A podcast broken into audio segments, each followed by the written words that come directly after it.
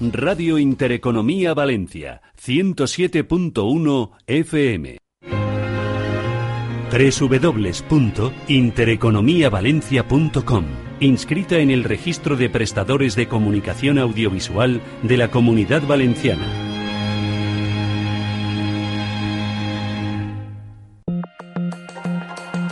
La dirección de Radio Intereconomía no se responsabiliza ni comparte necesariamente las opiniones y consejos de sus colaboradores o las realizadas por terceros ajenos a este programa.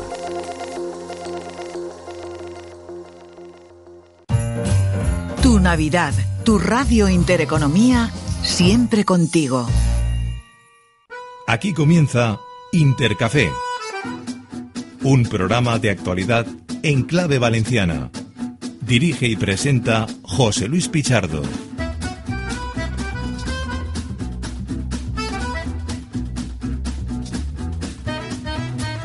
Bueno, pues aquí estamos en el... Me ha salido gallo y todo de la emoción, de las ganas. Aquí estamos iniciando, arrancando este nuevo año 2024, 2 de enero, ¿eh? de un nuevo ejercicio que promete mucha intensidad y muchas emociones fuertes, desde luego, tal y como han venido mostrando sus antecesores. Y es que son, no sé si decir tiempos convulsos, pero tiempos complejos, tiempos difíciles y tiempos de muchísima actividad a todos los niveles, frenéticos.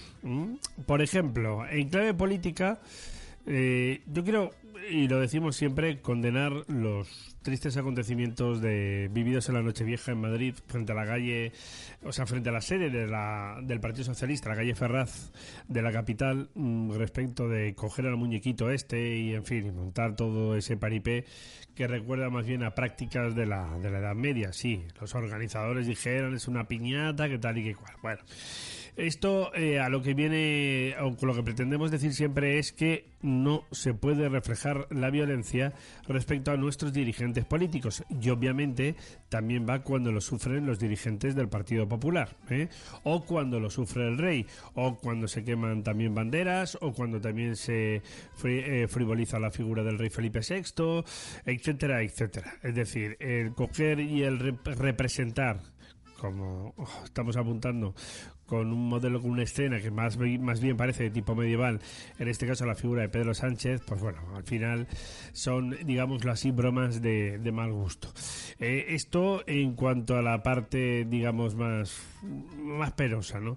Afortunadamente no ha habido que lamentar incidentes, que es la otra parte importante, porque últimamente las cargas de la policía en esa zona frente a la sede del Partido Socialista han sido notables, y estaba aquí hablando con también con Bartolomé Fuentes y con José Cabanes, eh, uno representante de su Europa Quark Connection y luego también Cabanes, que es alcalde de Sedaví, presidente de la comunidad del Horta Sud, que bueno, que afortunadamente la Nochevieja fue bastante bien. Por cierto, felicitar a nuestros compañeros de Apun, el ente autonómico hizo una retransmisión fantástica de ese castillo simultáneo que se lanzó desde cuatro puntos de la ciudad de Valencia en una experiencia hasta ahora única. Se dispararon 2.000 kilos de pólvora que fueron absolutamente coordinados y fue una auténtica maravilla y delicia y ver cómo se pudo hacer esa retransmisión que entendemos que se utilizó toda la tecnología, incluido por supuesto los drones porque si no esos planos aéreos era, era francamente complicado poder cogerlos. Aunque bueno, ya conoceremos más detalles en los próximos días. Y bueno, vuelta a lo mismo. En Valencia sí que hubo que lamentar una agresión sexual, pero bueno, fue derivada de tocamientos, que obviamente se penaliza como cualquier otra. Y bueno, pues los casos típicos, un accidente muy espectacular aquí al ladito de nuestros estudios, en Tres Cruces, frente al Hospital General de Valencia, de un coche que volcó a las 7 de la mañana, la madrugada de ayer. Y por lo demás, pues por fortuna, la cosa fue bastante bien. Bueno, encaramos este nuevo año 2024 con elecciones las más próximas, el próximo 18 de febrero, eh, que van a tener lugar en Galicia. Tenemos también esa cita importante en el PSPB para relevar a Chimo Puig al frente de la Secretaría General en clave valenciana. Un anuncio también importante que hizo ayer el presidente de la Generalitat, Carlos Mazón, en relación con simplificar los trámites burocráticos de la Administración, que es algo que venimos reclamando desde estos micrófonos. Y luego, pues ya veremos, elecciones vascas y elecciones europeas entre el 6 y el 9 de junio. Digo entre el 6 y el 9 de junio porque en cada país europeo se van a celebrar los comicios de un, día o una jornada.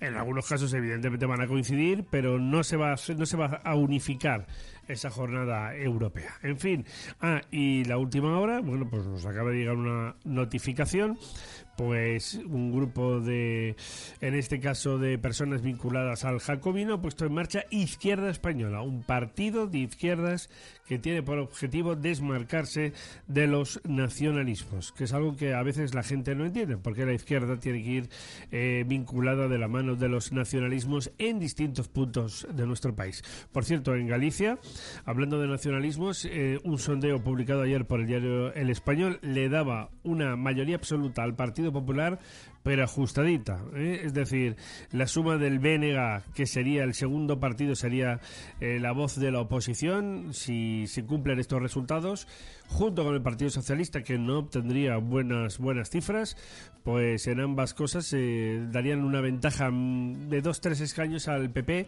una por encima de la mayoría absoluta, por lo que el señor Rueda, Alfonso Rueda, seguiría al frente de la Junta de Galicia. Pero bueno, para eso queda todavía mucha tela que corta. Vale, arrancamos ya Intercafé. Bienvenidos y como siempre de la mano de Lebot, que ahí lo tenemos. Todavía tiene por ahí las uvas, todavía las ha dejado por ahí. Sí, señor, bienvenidos.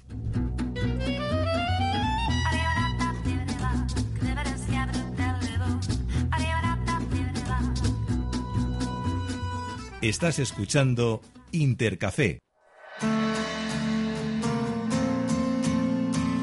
Por cierto, sube la luz del 5 al 10% porque sube el IVA y el gas al 21%. Don Bartolomé No Fuentes, amigo mío, feliz año nuevo. Feliz año nuevo, buenos días, iniciamos un nuevo año. Un nuevo año. Con ganas, ¿eh? con, fuerza. Si Dios quiere. Pues en esta casa ya camino del onceavo, el onceavo, porque hemos cumplido una década, el pasado 2023 ya extinto. Y subiendo de audiencia cada año más. Y ¿eh? subiendo, gracias a Dios, poquito a poco. Señor Cabanes, buenos días. Buenos días. Feliz año nuevo. Feliz año. Bueno, eh, al margen de que ahora comentemos unos minutos el muñeco este dantesco que, movieron en la sede de, o frente a vuestra sede del Partido Socialista en Ferraz en Madrid, lo primero preguntaros, noche de fin de año, mmm, Horta Sud en general, particular Sedavícuar, que sois vosotros responsables, yo creo que en términos generales también en la ciudad de Valencia, menos ese desagradable incidente que comentaba de índole sexual. Por lo demás, creo que fue una noche relativamente tranquila, ¿no? Esta noche de fin Sí, de una año. noche bastante tranquila. Además, el tiempo acompañó bastante, porque durante el día sí que fue un día muy frío, pero la noche las temperaturas subieron y fue un fue una noche bastante tranquila en la, en la que creo que la gente sí que, pues bueno, eh, salió a disfrutar y se comportó perfectamente.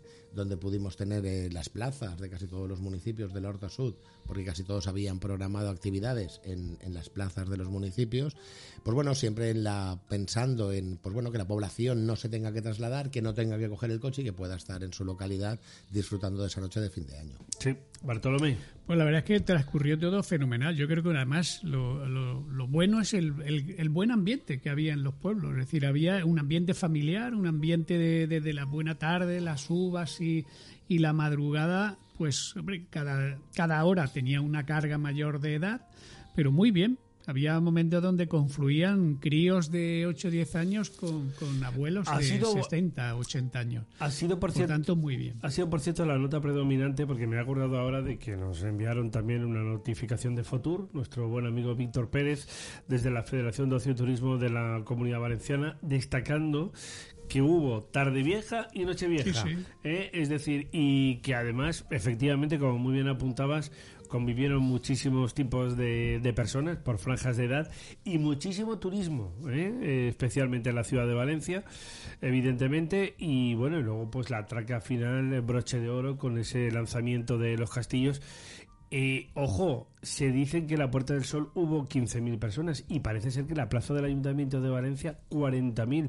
Pero es que me decía ahora Cabanes que vosotros tuvisteis, por ejemplo, en la plaza de Sedaví más gente que nunca. Es decir, sí. la gente ha tenido ganas de estar en la calle. Sí, el, y con, acompañando el tiempo como acompañaba, de después de un día frío, una noche que más bien subieron las temperaturas, estaba perfectamente. Sedaví, eh, de hecho, está que el- siempre ha habido, el, llevamos celebrando la Nochevieja como cuatro ediciones en, en lo que es la plaza.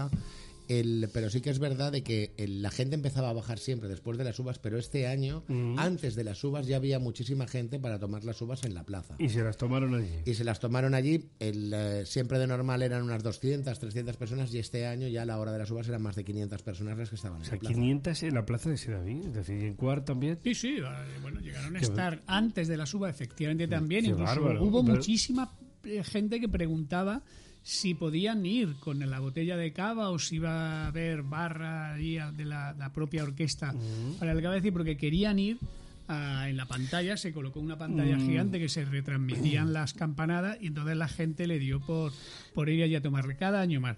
Pero hubo gente también que, que tomó la uva en, en esa reunión familiar o de amigos y luego iban acudiendo allí también a, a- Hombre, a y- disfrutar con todo el pueblo, la, y además en armonía, sin ningún tipo de incidente prácticamente en toda la noche, es decir, muy es bien. que hay que hay que entender que hay muchísimas personas que tienen hijos que no pueden salir, Claro. que eh, tienen que estar en casa por cualquiera de los motivos, no pueden desplazarse a otro sitio, por lo tanto los municipios intentamos el, el realizar estos eventos para que la gente no se tenga que desplazar y que cualquier persona, aunque eh, pues bueno, porque tenga hijos menores y tenga que quedarse el cuidado de ellos o algo, pueda bajar al lado de su casa para disfrutar de esa noche, pues bueno, en compañía de sus vecinos. Yo desde luego mm, lo, lo destaco porque las cifras son muy buenas en cuanto a nivel de incidentes, quiero decir, en base al volumen de gente tan Que grande que estuvo, que ha estado en la, en la calle, ¿no? Y sobre todo, claro, es que eh, lo estábamos comentando antes, al inicio de la, bueno, tarde vieja, noche vieja, es que había, por ejemplo, 15 grados. Sí, claro, era una temperatura. o sea, en fin de año, claro, los turistas, vamos a tener cada año, cada año más turistas de Europa. A mí porque, me claro, parece bien. Llegarán y dirán, es que aquí podemos estar en la calle, ¿no? Claro, en, en Alemania o en otros sitios es más complicado. Además, no solo Valencia ciudad es la que lanzó castillos, eh, casi todos los municipios lanzaron castillos a las 12 de la noche. Oh, qué bonito, ¿eh? Sí, sí, Hombre, Es sí. que tenemos que hacer gala de, nuestro, de nuestra capacidad pirotécnica. Lo has dicho tú muy bien. Yo creo que eso se va a convertir en un reclamo turístico Claro, también, que hasta ahora eh, solo lo no- tenemos vinculado no a fallas o, a sí. julio en el caso de Valencia o a cada uno de los de las fiestas patronales en, en los municipios del al menos del área metropolitana. Y hemos de empezar a pensar que eso es un atractivo turístico que precisamente en esa fecha puede ser muy interesante desde el punto de vista económico porque porque en el en el resto de Europa pasando la frontera francesa ya esos son bajo cero y muchos grados. Incluso ayer por la mañana muchísima gente tomó su primer baño. Sí, sí, claro. Tú también, tú te Yo no, fuiste. yo no, pero No, no, sí yo no gente que tomó el yo no me primer baño ayer. el Yo me primer hice bañito. tres horas y pico de, de, De- de de- caminata. De caminata. De caminata empecé el año con tres horas y veinte minutos, creo. Caminando. ¿Pero te Caminando estás por- preparando para qué? ¿Para la próxima edición No, de, no, la, de la maratón? ¿O tienes un año para prepararlo? No, yo, yo soy más de natación. Bueno, soy más de natación. Pues esa es, repito. Pero muy bien, yo eh, creo que un éxito. Menos, menos el chalao, aquel que volcó el coche en tres cruces, eh, pues algunos casos evidentemente de temas eh, eh, de algún que otro problema etílico y, lógicamente la agresión también a esta chica de 22 años en Valencia, eh, pues por lo demás, pues Vamos a tener que plantearnos desde la Mancomunidad del Horta Sud el crear una marca para la Nochevieja en los municipios del Horta Sud. Todo es muy- to- todo hay será muy buena idea. Muchísima, muchísima Hombre, a mí, a mí lo que me sorprendió, y, y digo porque a nivel de espacio, estaba yo haciendo con la familia y mediciones que la Puerta del Sol es grande, pero la plaza del ayuntamiento tiene de Valencia tiene 11.000 metros cuadrados. Es decir, eh, que había 40.000 personas. Yo decía, tanta gente, demonios, había mucha gente. Había mucha gente. Es verdad que esto fue, tengo que decir las cosas, esto fue una cosa que instauró el anterior gobierno de la ciudad porque no había tanta tanta costumbre y tradición. Y María José Catalá ya, pues ya lo ha elevado, pues ya. Bueno, DJ ya existía la etapa de compromiso, pero la novedad ha sido este año lo de los castillos. Y tenemos que tirar mucho, porque además a todo esto generamos mucho negocio. Claro. ¿eh? Con nuestros pirotécnicos, que les viene muy bien y no tienen que estar únicamente porque lo que se disparó el, el fin, en fin de año, vamos mm, yo creo que supero con creces una del FOC. Cuatro disparos simultáneos, por ejemplo, nunca se había visto. Más lo que No, y lo decís, que en todos decía- los municipios. Lo que acaban de En decir, todos los 20 municipios. municipios, que Claro. además sincronizadamente, entre las cosas, porque a las 12 cuando Porque es a las se tira. 12, sí, sí. Todos los 20 municipios tirando un castillo sumado a todos los profesores, eso es un espectáculo Pues, impresionante. y, y nuestros pirotécnicos están contentos. Encantadísimo. ¿no? Yo estuve con El año que con viene, si Apun los- puede, sería interesante que intentara sacar, eh, ya que están- existen los drones, el- esa imagen de todo lo que es con el cielo de toda yo, digo, Valencia, yo- con yo todos no, los castillos. yo ya digo, no he hablado, no he hablado, por ejemplo, con los compañeros de Apunt, pero algunas tomas de alguna realización yo creo que se hizo con drones, Mm. porque si no era imposible coger esos planos. Antiguamente era un helicóptero, pero ahora yo creo que se habrá hecho, se habrá hecho así. Yo hablé con una casa pirotecnia a las 2 de la mañana, incluso con festeros de- de- del pueblo para sondear un poco. Porque nosotros era el primer año que metíamos orquesta y metíamos una programación para Nochevieja, eh, la, la uva y todo eso.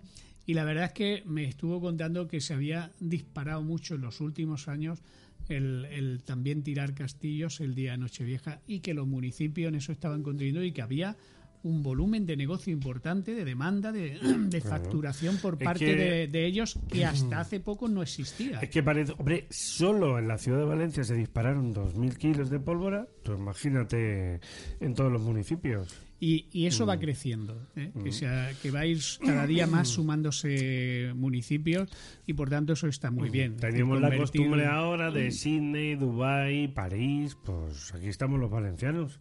Pero que sobre somos todo la por- catedral de la pólvora. Correcto, en eso, en eso Hombre. nadie nos va a poder enseñar nada ni ganar, Y- porque ahí somos los, y un los de- primeros. Un detalle también importante, eh, el atractivo navideño que habéis comentado muy bien, empieza a convertirse también en otro foco de actividad turística que hasta hace unos años algunas ciudades no lo contemplaban, entre ellas las nuestras, es decir, todas las, todas las valencianas.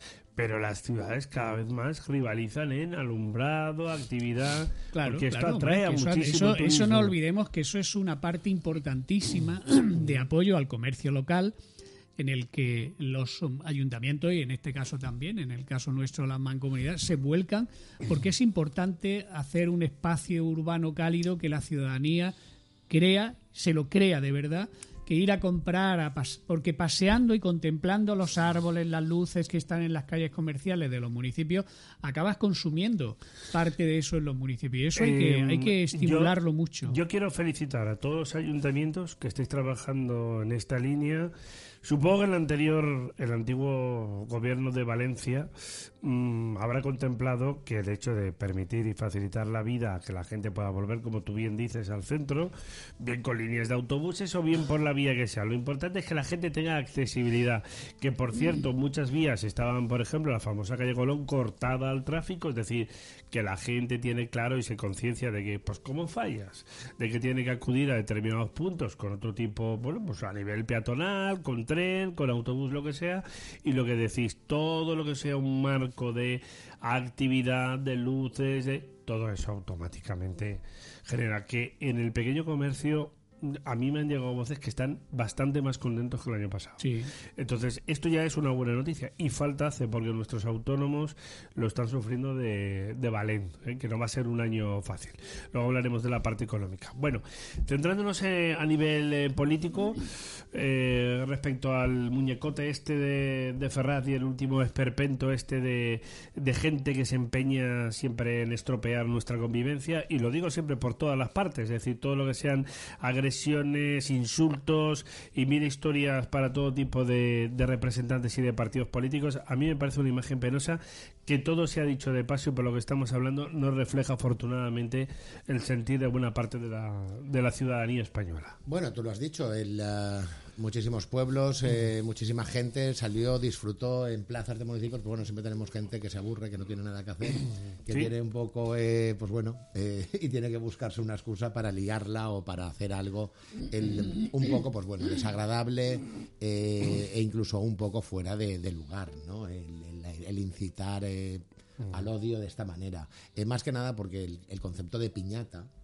siempre dentro tiene que llevar eh, lo que sean caramelos o regalos o tal. En este caso solo papeles, es que encima han sido cutres hasta para hacer una piñata. Bueno, y, En la- y- pero estamos hablando de un modelo que es medieval. Porque esto Sí, de colgar al muñecote y apalearlo y todo colgarlo de un esto, semáforo, te- te- de ¿no? un semáforo Hombre, el semáforo no existía en la Edad Media, pero bueno, en la dañando- plaza del pueblo... No, pero utilizando el mobiliario público, o utilizando, eh, pues bueno, lo que es mobiliario público para hacer esta.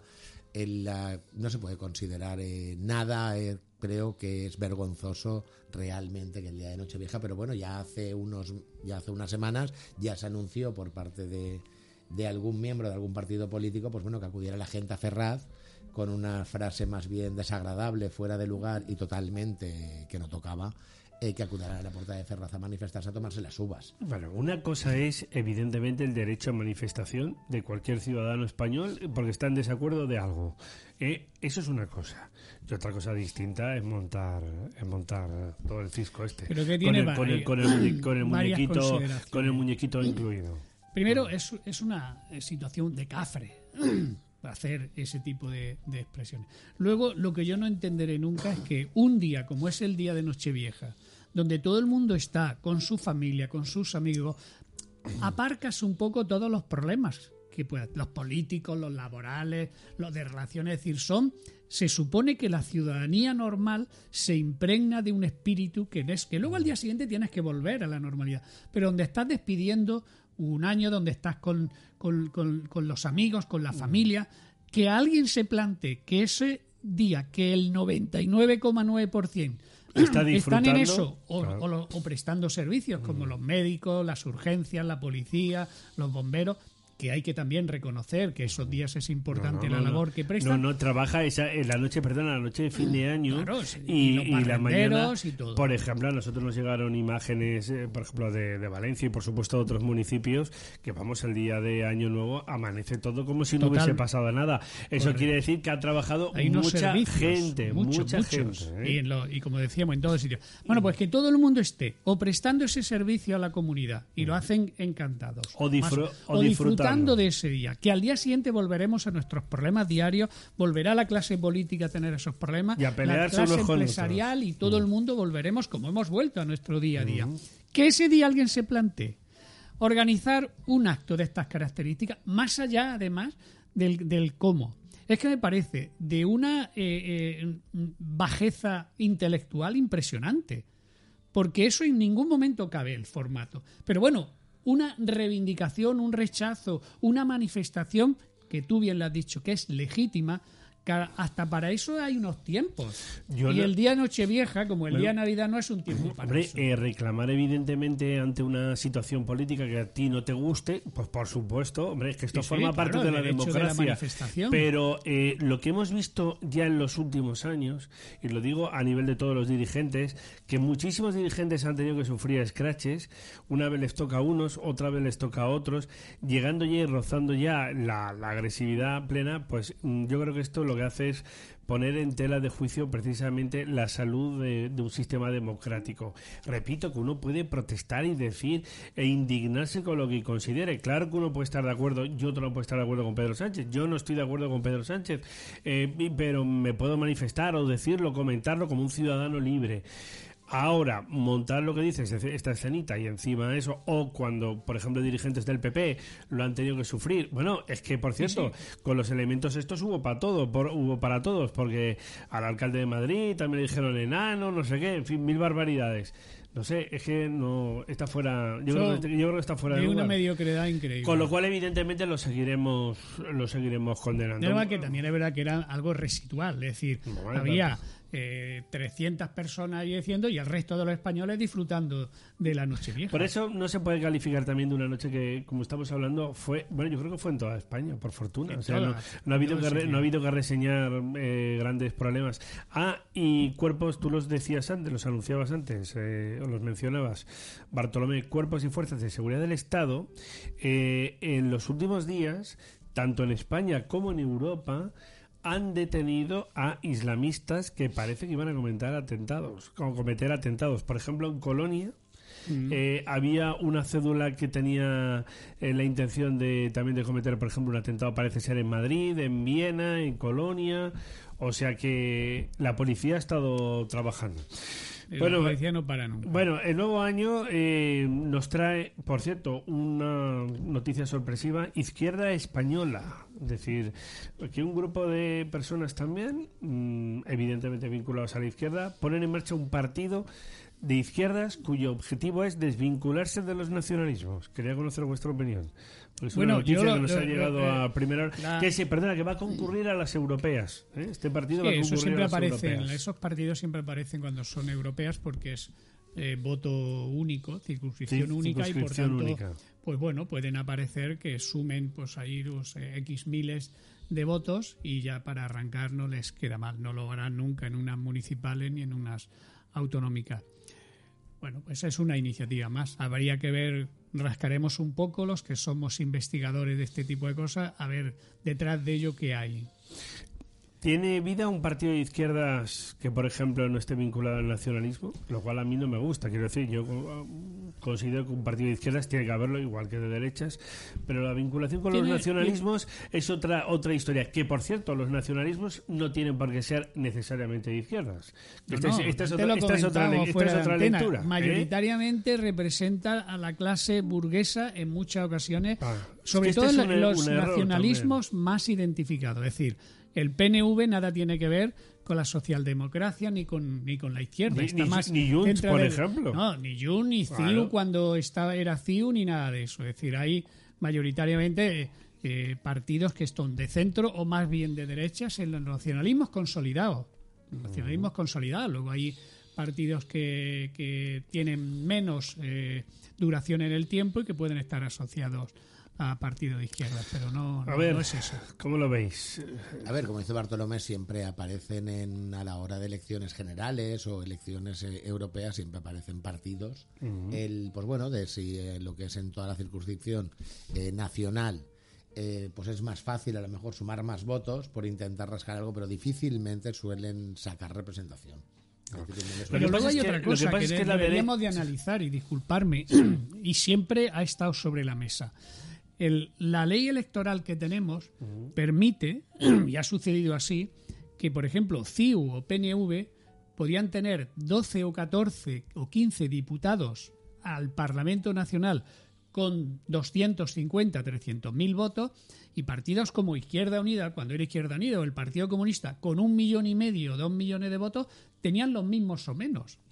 Es decir, eso es una gran ventaja que no es representante, es gran ventaja para ellos. Eso lo han utilizado y le ha venido muy bien. Yo recuerdo históricamente CIU y PNV que tenían con cinco veces menos votos que podía tener Izquierda Unida cuando Julio Anguita, cinco veces más diputados. Es decir, Izquierda Unida sacaba, lo recuerdo perfectamente, 900, un millón, un millón y medio de votos, y tenían 15, 16, 18 diputados. Y CIU tenía 200.000 votos y tenía también los mismos diputados. Pues sí, este francamente es la, la situación y el escenario que hay, pero mi pregunta es, ¿la derecha mm, no quiere saber nada de los nacionalismos? ¿Es verdad que históricamente sí que se ha apoyado? Por ejemplo, en el caso del PP, por ejemplo, con los gobiernos de Aznar, ¿eh? y algún que otro eh, apoyándose en lo que tenía que ver con CIU y con el PNV, ¿eh? con ambos partidos nacionalistas. Pero es verdad que en los últimos años la izquierda es la que se apoya en los nacionalismos y no la derecha. Con un matiz también, que lo estaba comentando con Bartolomé aquí antes de empezar el, programa de hoy. Tiene que ver, por ejemplo, que recordemos con distintos escenarios cómo Chimo Puig intentó desvincularse de compromiso dentro incluso del propio Botanic. De hecho, adelantó unas elecciones, no lo consiguió porque los números no le daban. Pero sí que lo intentó, y las cosas como sean. Lo que pasa es que, claro, luego al final eh, se busca ese apoyo y entonces se vincula a la izquierda con los nacionalismos. Repito, cambia su modelo que no me gusta. Creo que lo que acaba haciendo es perjudicando a la izquierda. Pero bueno, también los escenarios y las sumas yo creo dependen de muchas cosas. Yo creo que los nacionalismos ahora están un poquitín alejados del Partido Popular porque el Partido Popular tiene necesidad, o por lo menos en su estrategia, de ir hoy por hoy para gobernar de la mano de Vox. Y mientras el Partido Popular tenga que ir o necesite a Vox para gobernar, tanto PNV como CIU, con este caso CHUM, no se atreven a entrar en ese escenario. Por tanto, es un error, en mi opinión, estratégico del Partido Popular, a lo mejor no le queda más remedio, eh, eh, situarse más en un horizonte de Vox y no en un horizonte de, hecho, la. En su momento, cuando la- Aznar Mm. eh, no tenía esa situación, pactó con normalidad con, con CIU y llegó a gobierno. Claro. El Partido Popular o cambia de estrategia o difícilmente Lo va a que cabría conseguir. preguntarse también es, que evidentemente yo estoy en desacuerdo con ello, es decir, Pedro Sánchez ha terminado poniendo de acuerdo a nacionalismo, como estamos comentando, de las dos corrientes políticas. Es decir, porque Junts y PNV, mm, sospechosos de izquierdas, no son. Eh, lo que pasa que tienen abanderan el modelo nacionalista por encima de otras cuestiones. ¿no? Y Esto- Junts y Esquerra Republicana son antagónicos An- antagon- en sus propias, antagónicos, por ejemplo, en y- sus y- propias autonomías. y est- y están ahí conviviendo Bildu en y el Cataluña. PNV son nacionalismos antagónicos. Antagónicos. Uno es de, de izquierda y el otro es de derecha. Y comparten re- eh, respaldo a Pero Pedro hay que, Sánchez. recordar, Por tanto, hay que recordar de dónde venimos. Hay que recordar que eh, estando el señor Rajoy como presidente del gobierno, logró tener a todo el mundo en contra. A todos los partidos en contra. Estando Rajoy. Eso no hay que Pero olvidarlo. en de aquel que momento puntual- De aquella época en, en la que hubo un momento puntual, como dice Bartolomé, en el que todos estaban en contra del gobierno de Mariano Rajoy. O sea, consiguió que Bueno. todos, hasta los más allegados, los tuvieran contra. Ahí lo que pasa es que había también, una- también bueno, Sí, ahí influyó mucho la situación económica. situación y, no, Y la situación el- de corrupción que había en aquel momento es lo que más había influyó. vivido el Partido Popular y que había Pero- que, que pasarle. Pero de- la- el kit de la cuestión viene con, ¿se conseguirá, por ejemplo, llegar... Mira, hemos visto un ejemplo que obviamente nuestro amigo José Ramón Chirivilla, que lo tuvimos aquí el otro día, no le hizo mucha gracia, que es poder reformar el artículo 49 de la Constitución para cambiar el término disminuido. Pues mira, PP y PSOE se han puesto de acuerdo. Es decir, esto es lo que a lo mejor le gustaría a la ciudadanía española, en lugar de estar buscando siempre los apoyos o las muletillas de los nacionalismos, a lo mejor sería más fácil poder gobernar. Hombre, evidentemente cada partido va a defender lo suyo porque son alternativas de gobierno, pero para llegar a determinados acuerdos, luego después de las 10 vamos a hablar de educación, también se hay mucha gente que promulga buscar ese tipo de acuerdos, porque hemos tenido, ayer lo leía, ocho leyes de educación en los últimos 40 o 50 años, claro, esto es un galimatías que no se aclaran ni profesores, ni alumnos, ni nadie. Entonces, son este tipo de, de ejemplos, ¿no? De dónde- Claro, por, pero- por donde se debería avanzar y no acabar echándonos en manos de, pues, de Vox, Podemos y de mil otro tipo de partidos. Totalmente de acuerdo. Yo creo que a la ciudadanía le gustarían modelos más parecidos a Alemania, donde la, la alternancia que se produce se produce desde la colaboración, que la alternancia eh, eso va a ser inevitable. ¿eh? Ha sido y va a ser siempre inevitable porque el poder desgasta. Se puede acceder desde el asalto, desde el acoso, desde la confrontación, o se puede hacer desde la colaboración y que y el desgaste quien se lo lleve más, quien más tenga que A llevarse. ver, Cabanes, ¿algún apunte sobre esto?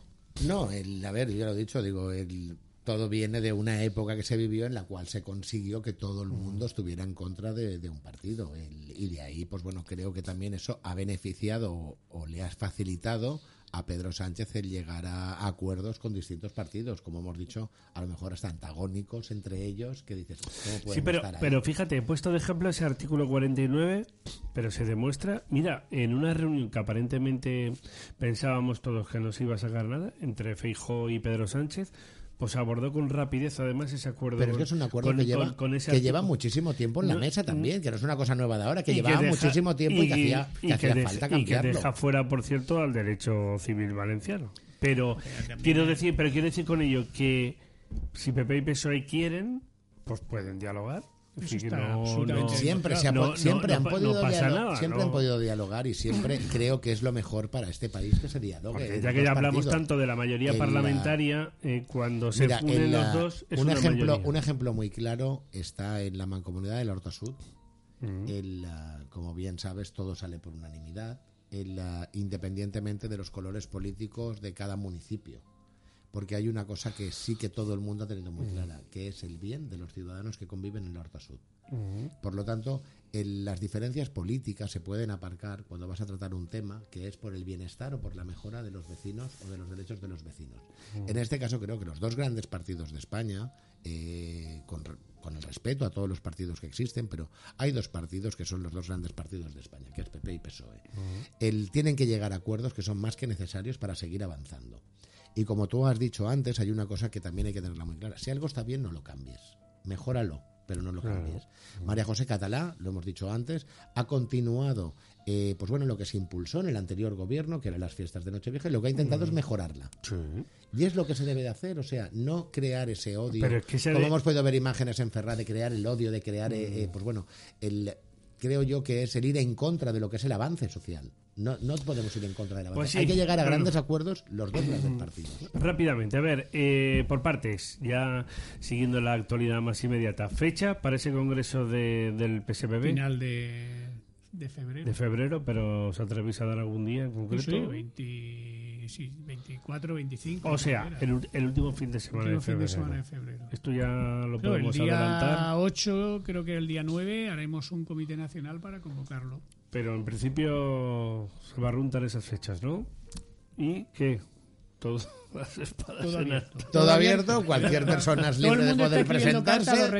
Todo el mundo está escribiendo carta a los Reyes Magos. Yo también me puedo presentar. bueno, tú no. Yo no, pero... Bueno, sí que es verdad de que ya estas, estas navidades se han podido ver ciertos movimientos eh, de alguna cena, alguna comida. El, En teoría era de amigos, pero bueno, siempre Estaba detrás... buscando el, Baltasar. Siempre están buscando a ver a quién le manda la carta a los Reyes Magos. Cada uno buscando ahí el, buscando ahí el A mí antes de terminar sí que me gustaría decir de que bueno, de que ha terminado también la presidencia europea. Eh, también, también. y creo que también, pues bueno. ha dejado más sombras que luces, pero bueno.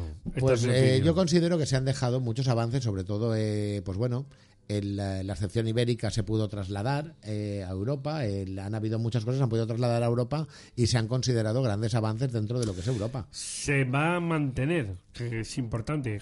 Lo que pasa es que también sube, sube el IVA. bueno, el IVA que en su día se bajó, se bajó debido a la crisis, se sube, mm. el eh, creo que son 5 puntos, creo recordar, lo que se sube. Del 5 al 10. Del 5 al 10, pero no hay que olvidar que ahí llegamos a pagar hasta un 21% de IVA. Mm. En la y son cosas que creo que han mejorado la vida de las personas. Esa excepción ibérica que fue tan criticada por el Partido Popular y que intentó tumbársela, intentó tumbar eh, lo que era la esta esta excepción, el que ha funcionado perfectamente y que ha conseguido, pues bueno, eh, mantener un poco esos precios y que ya el día uno otra vez la gasolina vuelve a unos precios, eh, volvió a unos precios muy bajos eh, y que creo que es más que necesario por el avance económico de este país. Yo he puesto gasolina esta mañana, he puesto gasoil a 1,40, es decir, uno de los precios más bajos que recuerdo desde hace desde hace bastante tiempo. Bueno, se mantiene también la supresión de IVA, por ejemplo, en alimentos básicos por ejemplo, es buena noticia, pero el año es tremendamente complejo luego a nivel económico. Y Europa, Bartolomé, tiene mucho que decir. Bueno, tenemos elecciones europeas el 9 de junio, el día de la pasecha. Pero, pero perdona, pero parece que no afecta tanto en el funcionamiento de las instituciones europeas a lo que es, digamos, el reparto de fondos, ¿o sí? No, el reparto de fondos de los que ya están, no. Pero pensemos que hay una gran amenaza, que es la que hemos de intentar evitar entre todos, y es el el, el, incremento de los extremistas. Es decir, eso, ese es el gran peligro que Europa puede tener. Si Europa consigue entrar, que por algunos sondeos así lo indican, la extrema derecha, el, al más estilo Vox, la parálisis que se puede producir en el Parlamento Europeo y en otras instituciones es, es muy peligrosa, porque hasta ahora el, el digamos la posibilidad de veto que se puede aplicar por parte del Estado en determinadas decisiones está afectando de una forma mínima. Polonia alguna vez y Austria alguna. Pero es que si en el Parlamento crece la extrema derecha, la Europa social va a tener serios problemas. Bueno, este es un escenario ahora mismo francamente muy abierto, ¿no? Porque de entrada nos jugamos, nos jugamos fondos europeos, es decir, las distintas partidas presupuestarias que van a seguir siendo muy importantes no solo para España, sino lógicamente para el escenario de la eurozona en un año de contracción económica. ¿eh? hay muchos temores a nivel de macroeconomía eh, hay una noticia a priori positiva. Todo el mercado bursátil y financiero está, está esperando la bajada de tipos. Después de que el Banco Central Europeo considere que ha podido sujetar un poco, digamos, y contener un poco la inflación, todo apunta a que va a haber bajada de, tipos. Eh, Lo que pasa es que va a ser, efectivamente, un modelo de bajada muy progresiva. en estos primeros seis meses y esto va a hacer, nada claro, no pasen las elecciones del Parlamento Europeo. Y esto va a hacer que la economía vaya, digamos, un poco a ralentí. En cambio, Europa sí que está preparada para poder inyectar de nuevo, si fuese necesario, Eh, Pero los fondos europeos tienen que llegar a las pymes, que no llegan. Bueno, también que se espabilen las pymes, que lo decimos aquí a veces. Ya, ya, ya. Y las administraciones. Y las administraciones. Y, y las, Estamos- y las administraciones. Estamos diciendo, van avanzando, la verdad es que se va avanzando Mira, en ese sentido. que por cierto, perdóname, que es que vamos mal de tiempo. Cabanes, eh, respecto, por ejemplo, al, al anuncio que hizo ayer eh, Carlos Mazón con un comunicado, aquí lo hemos comentado en innumerables ocasiones, tratar de agilizar la burocracia administrativa. Vosotros por vuestra... Simplificar. Más que, por- por más vue- que necesario. Por vuestra experiencia, no en general, porque evidentemente aquí todas las administraciones tenéis que ir de la mano. ¿Vosotros creéis que esto se puede conseguir de alguna forma? A ver, se lleva trabajando en Bueno, ello ver. muchísimo tiempo, se lleva trabajando, no olvidemos de que en época de pandemia fue cuando se dio, nos dimos cuenta todos de esa necesidad que había de la digitalización, en la, que todo se podía hacer, que se podía hacer muchísimas cosas con la firma digital y que casi nadie tenía la firma digital, se fue avanzando, pero porque es más que necesario esa digitalización el- y esa simplificación de la burocracia. No puede estar una empresa constructora esperando seis meses, nueve meses para iniciar una obra. Todo eso ralentiza la economía. Y por ejemplo, el famoso modelo de silencio administrativo, ¿esto podría resultar válido? Para conceder, por ejemplo, cambia, si se licencias, si se cambia, la si se norma cambia. o algo. En algunas cosas sí que sería beneficiario, pero en otras creo que no. Creo que Con una declaración cosas- responsable, por ejemplo, que sirviese también, digamos, como un preámbulo, por, por ejemplo, para obtener una licencia definitiva. De Sí, pero- de- ya está, de ya, algo. ya, ya está, pero- pero, pero- ya existe, porque están también las ECUPs que se pueden pasar, se pueden presentar, pero el no olvidemos de que siempre a- al final el responsable subsidiario es la administración, el, eh, tiene que tener un control y tiene que tener esa fiscalización. ¿La solución para mejorar en agilización pasaría por digitalización o por aumento de personal? ¿O por ambas cuestiones? Digitalización Primero, y aumento. simplificación. Análisis y simplificación de los procesos. Es decir, tienes que eliminar todos los trámites que hoy en día se están haciendo y que sobran. Y luego ya digitaliza, porque si digitaliza un proceso que de entrada en forma analógica Mm. ya está eh, muy obsoleto, pues cuando lo digitalices va a seguir siendo obsoleto. Lo, lo haces electrónicamente, pero obsoleto. Pero una cosa sí que está clara, que es más que necesario eh, la simplificación de la administración. Pero ojo una cosa, iniciamos el año eh, una amenaza para los eh, ayuntamientos, para todos. Termina el techo de gasto. Desde es la pandemia para hasta también. aquí los ayuntamientos podían gastarse todo el remanente en lo que quisieran, porque es- estaba liberado esa barrera. Pero así esa todo, barrera digo que es injusto, es injusto, Sí, sí. porque todo ayuntamiento que no tenga deuda, él sale nosotros- perjudicado. O sea, volveríamos un poco al modelo Montoro. Correcto. No, Sí, es el modelo es el modelo Montoro, es el ha modelo tenido- Montoro. Ha tenido la excepción debido a la pandemia, por la pero es el pandemia. modelo Montoro. pero vuelta a empezar otra vez con la misma No, en el cual- ver, nunca se ha de- nunca se ha de- dejado. Lo único que se dijo es, vale, ese modelo es el que está aprobado, vamos a el techo de gasto liberarlo para que los ayuntamientos en época de pandemia y post-pandemia puedan utilizar todos los que tengan Pues- remanente positivo. gastarlas. Yo creo, yo Pero, la- y que, realmente el gobierno debería Rápido, plantearse rápido el seguir con la excepción, porque Claro. sale perjudicando a los ayuntamientos que tenemos bien las cuentas y Pues- que hemos si no hecho bien el trabajo. Si no se Corrige. Sí, sí. a partir de hoy no tenemos techo de gasto. pues, bueno, es, tenemos, tenemos perdón, techo de techo de gasto. pues es un problema y hay que agilizar esas administraciones. Bueno, queridos amigos, hemos arrancado el año con fuerza, como no podía ser de otra forma. Los Por reyes nos cumplirán, nos Venga, traerán con todo. ya os toca venir después de los No Reyes. gracias, faena, José, Felipe. y gracias, Bartolomé. Nos vamos al boletín informativo de las 10.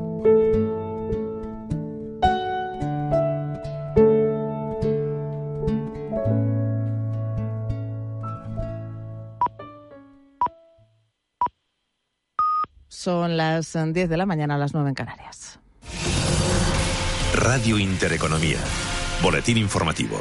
Buenos días. Avances generalizados en las eh, plazas europeas para arrancar este 2024 que llevan al IBEX 35 a superar el nivel de los 10.200 puntos. Un año, pro- un año que promete ser, dice Pablo García, director de Divacon Alfa Value, bastante extraño.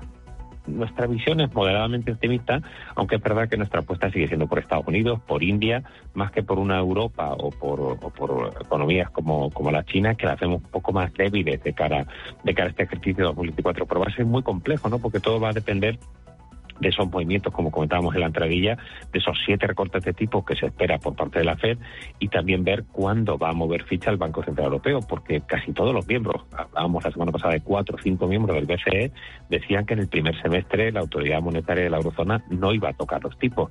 Y eso puede ser un jarro de agua fría eh, que puede pasar en cualquier momento del primer trimestre de este ejercicio. Así las cosas, vemos al IBEX 35 subir un 1,75%, se coloca el selectivo en los 10.278 puntos. Avances para París del 0,85%, avances importantes también para el DAX alemán del 1,25%, mientras que la media del mercado, el Eurostox 50, sube un 1,01%, 4.567 puntos. Dentro del IBEX 35, tan solo dos eh, cotizadas operan con caídas. La más penalizada, Acción Energía, que se deja un 1,14%. Recortes eh, también para Solaria del 0,94%. En positivo es Fluidra quien lidera los avances, lo con una subida del 3,08%. Avances importantes también hasta ahora para Banco Sabadell del 2,92%, para el BBVA que se revaloriza un 2,84%, para Banco Santander que sube un 2,75%. En el mercado de divisas el euro cede frente al dólar abajo un 0,04%, se compra y vende hasta ahora a 1,1034 dólares. En el mercado de materias primas sube el barril de referencia en Europa, el Ebren arriba un 1,83% hasta los 78 dólares y medio. Y dentro del IBEX 35, noticia del día. Iberdrola, porque su filial estadounidense Avargrid ha decidido resolver el contrato de fusión suscrito por la compañía PNM Resource por el incumplimiento de las condiciones previstas para el cierre de la operación. Mireya Calderón, buenos días. Buenos días. Iberdrola tiene una participación del 81,5% en el capital de Avangrid, que había suscrito un contrato de fusión con PNM Resource el 20 de octubre de 2020. Es una gran apuesta americana en una operación valorada en 7.000 millones de euros. El pasado 20 de junio, Avangrid y PNM acordaron una nueva prórroga hasta el 31 de diciembre de 2023 de su acuerdo de fusión. La adquisición iba a suponer la creación de una de las mayores compañías del sector en Estados Unidos, con 10 eléctricas reguladas en seis estados, Nueva York, Connecticut, Maine, Massachusetts, Nuevo México y Texas, y el tercer operador de renovables del país, con una presencia total en 24 estados. Noticia que el mercado no se ha tomado del todo mal. Las acciones de Iberdrola operan hasta ahora con una subida del 1,64% hasta los 12 euros con 0,6 euros. Sobre la mesa, además, han datos macro como el sector manufacturero español que se mantiene en territorio de contracción en diciembre. Así, el índice PMI manufacturero se sitúa en 46,2 puntos, una décima menos que la referencia de noviembre y ocho décimas menos que la previsión de consenso. Otras noticias.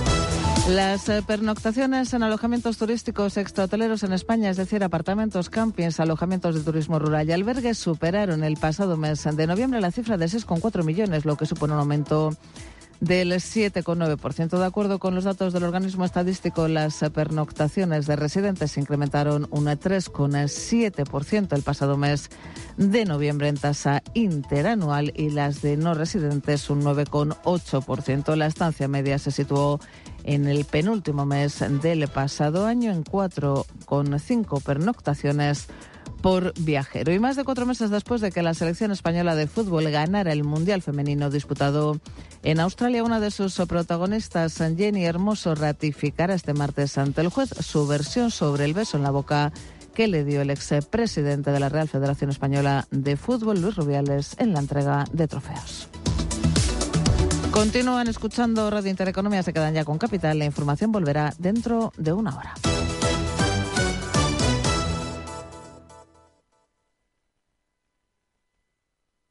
Radio Intereconomía, la radio de los negocios para estar bien informado. Eres lo que escuchas.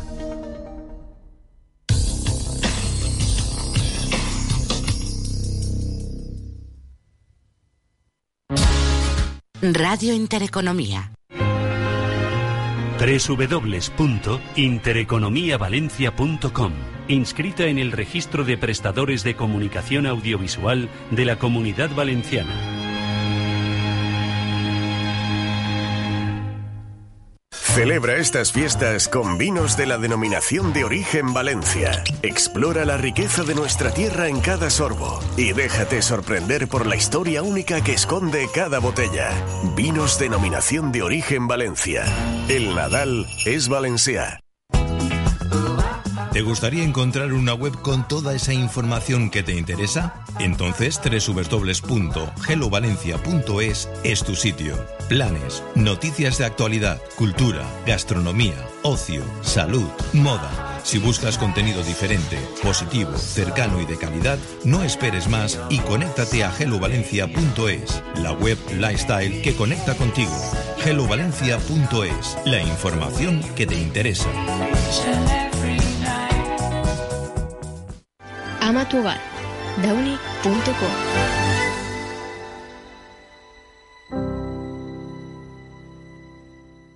Estás escuchando Intercafé.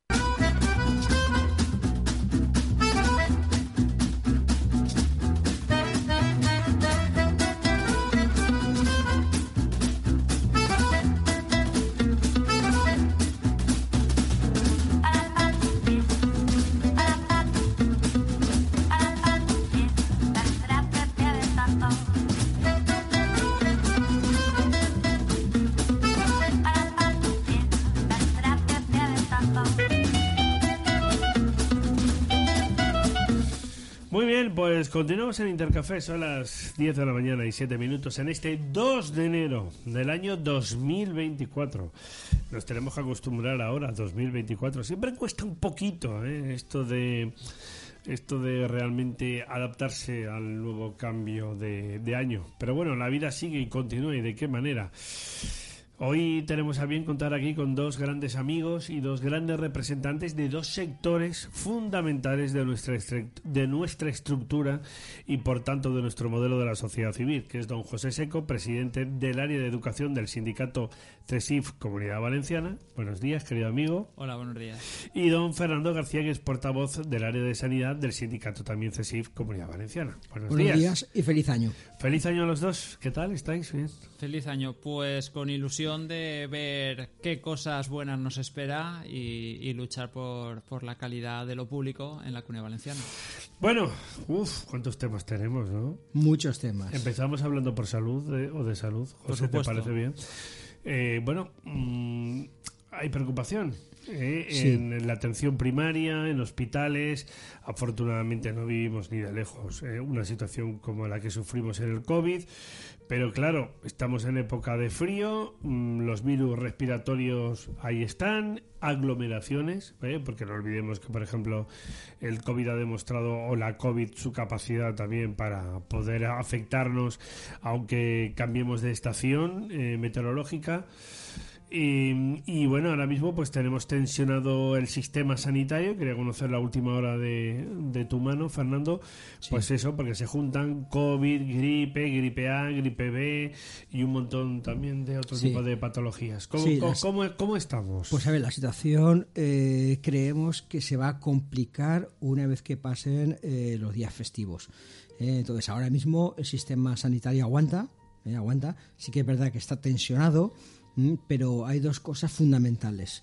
Una es, eh, recordemos la medida de protección, el uso de la mascarilla en cuanto se tengan síntomas para proteger a las personas y para protegerse a sí mismo, uno. Y después la vacunación. Importante. Por ejemplo, hoy me han dicho en la FE hay unos 90 pacientes respiratorios en urgencias. eh, el sistema aguanta porque sí que hay camas, eh, pero claro, ya empieza a preocuparnos la situación. A ver, eh, yo por ejemplo, que soy persona de riesgo mm, con, con el tema respiratorio, yo me vacuné de la gripe hace, no sé, dos meses, no llegará. Yo quería preguntarte, de un porcentaje importante de gente que va a- o que lamentablemente acaba ingresada o que va o acude pues, a todo tipo de servicios médicos, urgencias, atención primaria, etcétera, ¿están vacunados o no? Es decir, contra la COVID, contra la gripe, etcétera, o hay de todo o ah, depende de múltiples factores, como sabemos también por cepas A, B, C, lo que sea, ¿cómo, cómo está esto? Pues a ver, aparte de múlti- múltiples factores, sí que es verdad que la vacunación eh, no va lo bien que querríamos que fuese. Como ejemplo te voy a poner que, por ejemplo, el tema de gripe, ¿eh? hablamos de un millón veinte mil dosis aproximadamente puestas. ¿Eh? La población de la Comunidad Valenciana hablamos de 5 millones doscientos y pico mil. ¿eh? Eh, de ahí el 50%, 2 millones y medio, no, no alcanzamos los números. y después del COVID, por ejemplo, eh, 960.000 vacunados, fuentes de, de- salud pública. Entonces, creemos que ese esfuerzo de vacunación hay que seguir haciéndolo. Es importante, sí que es verdad que el calor ha tenido mucho que ver, Mm. pero la concienciación es fundamental y sobre todo en estas fiestas de aglomeraciones eh, de todo de todo tipo ¿eh? José, el curso se reinicia supongo que el próximo lunes. ¿no? Sí, el día 8 El día volvemos 8. a las aulas. Claro, eh, esta situación epidemiológica que tenemos ahora mismo preocupa. Bueno, pues yo te diría que no preocupa eh, en general, puesto que parece que se nos ha olvidado lo mal que lo pasamos en la pandemia y en la pospandemia. Y yo creo que podemos convenir ya que ha sido una pérdida de oportunidad por parte del anterior gobierno, del Botanic, de dejar las cosas organizadas para que realmente tuviéramos, y lo hemos hablado en tu programa muchas veces, unas instalaciones y unos procedimientos eh, frente a este tipo de, de situaciones que fuera adecuado, sean en instalaciones, en climatización, en tratamiento del aire, de infraestructuras, etcétera. Por lo tanto, no existe, al menos eh, ahora en este periodo todavía vacacional de Navidades, esa preocupación. La semana que viene seguramente ya vamos a tener la siguiente mesa sectorial Mm. y es posible que pueda salir sobre la mesa si vemos que, como comenta mi compañero Fernando, la situación sanitaria en los centros debido a, a estas patologías se incrementa y genera una tensión en el sistema Pero sanitario. bueno, digamos hasta llegar a esta prácticamente casi, bueno, no sé exactamente, pero bueno, más o menos se considera la época de la Navidad casi el ecuador del curso. Hasta este punto o hasta este momento ha habido muchas complicaciones, eh, sobre todo cuando es verdad que la temperatura no ha empezado a apretar respecto al frío prácticamente hasta la llegada del mes de diciembre, pero se ha complicado o se ha mantenido bastante bien en términos generales. Podemos decir que se ha mantenido bastante bien porque nosotros, de nuestros afiliados y simpatizantes y de estas visitas que hacemos de forma regular a los centros educativos públicos de la Comunidad Valenciana, mis compañeros y mis compañeras no, no han detectado grandes problemas. Pero también es cierto que por parte de la Administración, ya desde final del curso anterior, se desactivaron todos los procedimientos de detección. Por lo tanto, no tenemos datos fiables que nos digan qué es lo que ha ocurrido. Vale, esa es una cuestión también importante, Fernando. Volvemos un poco al escenario de los datos, ¿vale? Alguno podrá decir, hombre, es que esto al final nos presiona, nos tensiona y nos marea. Yo he llegado a ver que, por otra parte, es lógico, hablando, por ejemplo, de, de la educación, sobre todo en primaria, claro, los niños tradicionalmente, pues son, eh, de manera involuntaria, por supuesto, son unos vectores de contagios muy importantes. En algún tipo de, de patologías eh, de virus, es- yo he llegado a ver una incidencia del 5.000%. Claro. Esto, mm, eh, digamos, vamos un poco ahí, si me permites la expresión, a salto de mata, o con estos escenarios que estamos viendo depende, Este- lógicamente, de, de, de muchos, de muchos factores, y como bien decís, parece que todo apunta a que el pico de gripe será casi a finales de este mes de enero, que A acabamos de empezar, pero la COVID ahí está, ¿eh? sigue haciendo su marcha. Por Claro, eso claro. digo que Claro, a ver, el eh, hecho de no tener muchos datos, no sé si os preocupa o no. A ver, el tema de los niños, eh, la terrible bronquiolitis, eh, sí que es verdad que se ha detectado un aumento eh, de vacunaciones eh, en los niños, eso es positivo, eh, hay una concienciación importante. Y más ahora que vamos hacia, hacia los reyes. eh, ahí se juntan eh, abuelos, eh, padres, tal, población de riesgo. Y ese, ese esfuerzo de vacunación, la verdad es que el sistema lo puede, lo puede agradecer. Después, con respecto al tema de, de porcentajes y tal, sí que, sí que es verdad que ha habido un aumento en vacunación de niños y, y esperemos que la cosa se contenga. ¿eh? Claro, pero estamos hablando, por ejemplo, de que de falta también de, de vacunas respecto a los más pequeños. Es decir, también nos preocupa eso. Claro, nos preocupa mucho y por eso le pedimos a la Consejería que tiene que estar ahí encima salud pública, eh, que me consta que está, eh, porque tenemos reuniones con ellos y el trabajo que hacen es excelente en este tema. Los niños son pues un método de contagio muy importante, fundamental. Es enorme, enorme. Y, claro. y ahora, sobre todo, decir en este medio público que cuidado que vienen los reyes eh, en esas fechas tan cercanas, familiares. eh, el niño eh, pequeño puede, puede contagiar muchísimo. ¿Se establece algún tipo también de protocolo o algo respecto al tema de las vacunaciones? ¿Faltan campañas de concienciación a este respecto? Bueno, yo creo que desde educación los docentes sí que trasladan a las familias que cuando un alumno o una alumna se encuentra en mal estado, bueno, pues que evidentemente lo recojan y que lo lleven a, a esa evaluación por parte del facultativo. Pero es verdad que nos están haciendo, ya desde el curso anterior, nos están haciendo estas campañas que yo creo que deberían de quedarse ya en, en ese histórico que deben de tener las diferentes consellerías, puesto que al final tratamos de salud y eso influye en todos los sectores. Bueno, eh, con este escenario, Fernando, mm, ¿qué? ¿El mes de enero va a ser complicado? ¿Qué situación tenemos ahora Sí. mismo destacándolo por centros hospitalarios? Un poco la radiografía que tú siempre nos das. Mm, ¿Cómo está la atención primaria? ¿Cómo Pues, sí. están los profesionales? Es decir, ¿cuál es un poco la, la situación que tenemos ahora? Pues mira, esperamos que llegue el pico grande eh, de contagios a finales de enero. ¿m? una vez que pase Reyes, pues calculo que una semana o dos empezará. Nos preocupa mucho la situación, por ejemplo, del Hospital General, ¿m? que sabemos que... eh, que históricamente está sí, sí, tensionado, porque además tiene una población muy grande. Claro. ¿m? que es nuestro vecino, por cierto, lo tenemos muy cerca Sí, está, de aquí está- de nuestros está- está aquí estudios. al lado, está aquí al lado. Y después también nos preocupa la situación del hospital clínico, eh, con pacientes siempre Mm. Otro, en otro, espera. otro hospital que también tiene siempre exacto, problemas exacto. de congestión. Y el tercer eh, departamento hospital es el Hospital de la Ribera, que también eh, es muy problemático en el sentido de pues eh, esperas en urgencias y, complicar la situación. ¿Los profesionales cómo están? Pues a ver, en principio están tranquilos. ¿eh? ¿Por qué? Porque eh, evidentemente mm, piensan que eh, aunque, aunque la situación se descontrole un poco al final de mes, sí que es verdad que se están poniendo medios y se están habilitando salas ¿eh? también para mejorar, ingresar. Y respecto a la vacunación, insisto, no pasaría nada, ¿no? Por incentivarla de alguna manera. No, no, yo creo, yo creo que es al contrario. Respecto a la gripe, Sí, sí, sí, sí. COVID, etcétera. Hay que- hay que y también vacunarse. para los mayores, ¿eh? estamos hablando de los niños, pero también para los Hay que mayores. vacunarse, porque, porque ojo, ojo, vemos la punta del iceberg. Es decir, lo que estamos viendo es la punta, la punta del iceberg. Es decir, el, las personas normalmente eh, con síntomas pues se quedan en casa, van a la farmacia. Si no, preguntamos en las farmacias y veréis cómo cantidad de gente va allí a, una- un, un medicamento. un- Estamos viendo muchas mascarillas estos días en la sí, calle. sí, ¿eh? por, supuesto, por supuesto. Eh, eh, es que Mm. la recomendación, es decir, eh, si uno tiene síntomas, pues evidentemente si se va en el metro, por ejemplo, en el autobús, debe de ir con mascarilla. Bueno, sí o, o, sí. si, o si alguien quiere hacerlo a modo preventivo, para no Sí, contagiarse. también, también, Sí, lo sí, que está sí. claro es que la concentración de personas tiende, claro, a, Claro. a que puedas tener un a que puedas tener un contagio. ¿Algún protocolo, por ejemplo, para la vuelta al cole en este sentido?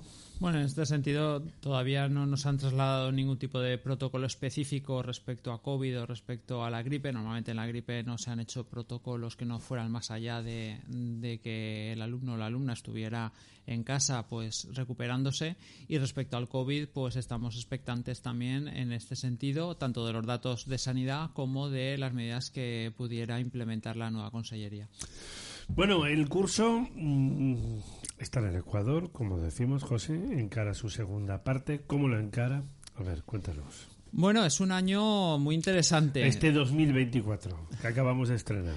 Es un año muy interesante el 2024. Va a ser un curso con muchos cambios. Se ha aprobado el distrito único, que desde CESIF dijimos en la mesa sectorial Importante, que muy importante. evidentemente el argumentario que utiliza eh, eh, la Consellería de Educación de libertad de los padres, pues evidentemente eh, sí que eh, se aplica con esta medida y nosotros lo que trasladamos en esa negociación fue que si ello produce en algún momento una bajada de alumnado en algún centro público, que lo veamos como una oportunidad. Primera cosa, exigimos a la Consellería que no se elimine ningún grupo o ninguna unidad ni ningún puesto de trabajo en ningún centro público y que esa bajada de ratios nos diera la oportunidad, por ejemplo, de arrancar proyectos experimentales con menos alumnado para una, atención más personalizada. Por lo tanto, en ese sentido, eh, van a haber cambios importantes en la escolarización y vamos a ver qué repercusión puede tener en los centros educativos y seguiremos expectantes. Luego se ha convocado las oposiciones que tocaban por oferta de empleo público, convocadas por el anterior gobierno, por el Botanic, y el gobierno del PP. Y Vox pues lo ha, lo ha mantenido y se negoció antes de Navidades que a partir del 1 de junio eh, pueden empezar las oposiciones de maestros en todas las especialidades.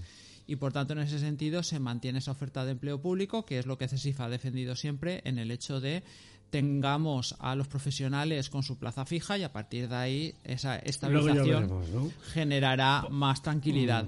Y luego también tenemos eh, algunos cambios como pueden ser eh, el tema de currículums en formación profesional que están pendientes de, de una norma nacional que todavía no se ha publicado y que hay que hacer esa transposición y que evidentemente, eh, y aquí lo hemos hablado muchas veces, el tema del empleo y el tema de, de la industria y más en la comunidad valenciana va a ser fundamental y esa reformulación de la formación profesional pues evidentemente eh, va a ser importante. Y tenemos un problema que nos ha solucionado y que también estamos pidiendo explicaciones a nivel nacional de- al propio Ministerio, igual que la propia Consellería, eh, respecto a la cotización de los becarios a partir del 1 de enero, Ujú. puesto que, bueno, está la norma, pero no está claro quién lo tiene que pagar y quién va a cargar Este- con ese gasto. Este es un asunto candente para este arranque del año también, porque evidentemente afecta a todos los niveles. De cuando uno tiene a personas en prácticas, en cualquier tipo de empresa, pues eso, ¿qué pasa con las cotizaciones sociales? No, es que hay que tiene, hay, deben tener cotizaciones sociales. Muy bien, esto es lo de siempre, a nivel de contratación. Pero luego, ¿cómo se asume? ¿Cómo se lleva a cabo? Etcétera. Bueno, te hago un poco la pregunta también similar, Fernando, Sí. lógicamente, respecto al tema del personal. Uno de los grandes caballos de batalla que tiene también la sanidad. Exacto, sí. Pues mira, eh, esta legislatura eh, o este año 2024 que empezamos, eh, pensamos que es un año de oportunidad. Oportunidad. Y ya vemos que, por ejemplo, el 7, el 7 de diciembre, en la reunión que tuvimos con el conseller, eh, desconvocamos las movilizaciones que habían porque el conseller se comprometió a poner encima de la mesa eh, Las 35 horas. Las 35 horas, sí, sí, sí, de lunes Mm. a viernes Mm. y además eh, también se nos dijo que en la medida de lo posible pues se darían días adicionales de vacaciones para favorecer las contrataciones de verano eh, tan necesarias. Ahí lo que se nos comentó también era cuatro líneas de trabajo. Una es atención primaria, Mm. eh, que se ha incrementado el presupuesto, cosa positiva. Sí. Bolsas de trabajo, agilizarlas, es decir, lo que hemos hablado antes, de que es necesario que si un profesional se va de vacaciones, lo cubra otro Claro, de forma rápida. Tres, homogeneizar lo que es el marco jurídico, es decir, vamos a hacer las cosas más sencillas. ¿eh? Y cuatro, desburocratización del sistema sanitario, es decir, lo asistencial a lo asistencial. Y, y por eso hemos pedido nosotros una mesa técnica específica para el grupo de la función administrativa. Vamos a mejorar lo que es la burocracia y Lo comentaba y anteriormente con, con Bartolomé Fuentes y con José Cabanes, porque el anuncio que realizaba ayer el presidente de la Generalitat, Carlos Mazón, mm, ponía encima de la mesa de, de relieve esta cuestión, ¿no? El tema de simplificar la burocracia de la administración, porque obviamente afecta a todos los segmentos. Es decir, a vosotros de manera directa con el tema de la contratación y por tanto a nivel como, como sindicatos y a nivel de esa contratación pública, eh, para nosotros, por ejemplo, a nivel de empresas, de autónomos, también la relación con la, con la administración, con la facturación, pagos, etcétera. Es de- es decir, lo que está muy claro es que el sistema se atasca se atranca. Es decir, por ejemplo, el Ayuntamiento de Valencia, como sabe mucha gente, ha llegado a tener 6.000, creo que eran, bueno, no sé, 6.000, 8.000 expedientes, solicitudes, por ejemplo, para la tramitación de aperturas, de licencias de aperturas de establecimientos, que es un auténtico disparate. Es decir, que al final, bueno, pues hay que buscar una manera de desburocratizar las cosas porque todo se atasca, todo se eterniza y al final acaba siendo un problema para todo el mundo. Efectivamente, efectivamente. Por ejemplo, nosotros eh, sí, estuvimos con la directora general de atención primaria, Eva Suárez, y ahí nosotros le planteamos nuestro, nuestro, nuestro punto importante que era eh, desburocratizar lo que es la atención primaria, es decir, ese primer, la primera línea de defensa. Entonces queremos que sea una cuestión más sencilla, que el médico esté para ver al paciente, eh, para, para tener un trato digno, eh, su tiempo necesario y después, importante, las pruebas diagnósticas tienen que hacerse en tiempo y forma. ¿eh? Que sin pruebas diagnósticas no puede haber un tratamiento. Es fundamental. En eso coincidimos con el conseller Marciano Gómez. Sí, nosotros desde CESIF en el área de educación hemos estado prácticamente toda la legislatura anterior y parte de la otra eh, pidiendo la eliminación de burocracia. Eh, esto que a lo mejor a, los oyentes o al, ciudadano del día a día le suena lejano, pues habéis puesto ejemplos muy buenos. En educación tenemos exactamente lo mismo. Se hace muy farragoso la matrícula por parte de los padres cuando tienen que elegir los centros educativos y carecen en muchas ocasiones de una información directa por parte de los centros educativos porque no se implementa esos tiempos. Y esos tiempos quiere decir que un director, que un jefe de estudios, que un que un secretario o secretaria, pues debe de tener tiempo de poder atender a esos padres o a esos docentes en el día a día de sus problemas y no estar delante de una pantalla rellenando eh, formularios que la administración tiene para luego poder sacar estadísticas. Por lo tanto, las estadísticas están muy bien, pero hemos de minimizar esa burocracia, hemos de darle tiempo, igual que pasa con los facultativos, darles tiempo para estar con sus pacientes, el tiempo razonable y digno, que yo creo que es importante, pues es una cosa parecida en educación. Eh, la anécdota es que al, en el cuerpo de, inspectores e inspectoras de educación nos eh, se comentaba que los habían transformado en estos últimos años en administrativos de lujo. Eso quiere mm. decir que en lugar de estar pisando los centros educativos, ayudando, viendo, rectificando o poniendo esos refuerzos en base a los informes que la inspección educativa tiene la, la potestad de hacer, pues tenían que estar en el despacho rellenando papeles y por lo tanto burocracia para la administración. Bueno, pues es un problema evidentemente en el cual nos queda mucho camino por recorrer, ¿no? Y por trabajar. Yo creo que sí. Para tratar de agilizar esa burocracia. Yo creo que, Es un caballo de batalla, ¿no?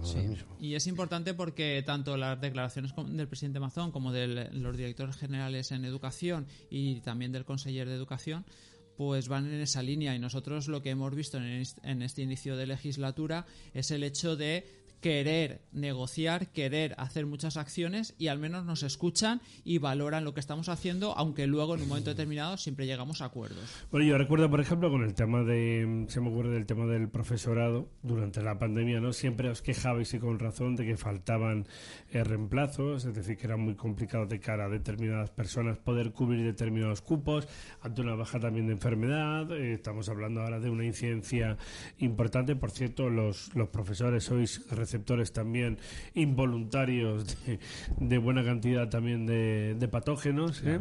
y de virus, etcétera. Claro, todo esto también es otro tema que al final también tensiona el modelo educativo.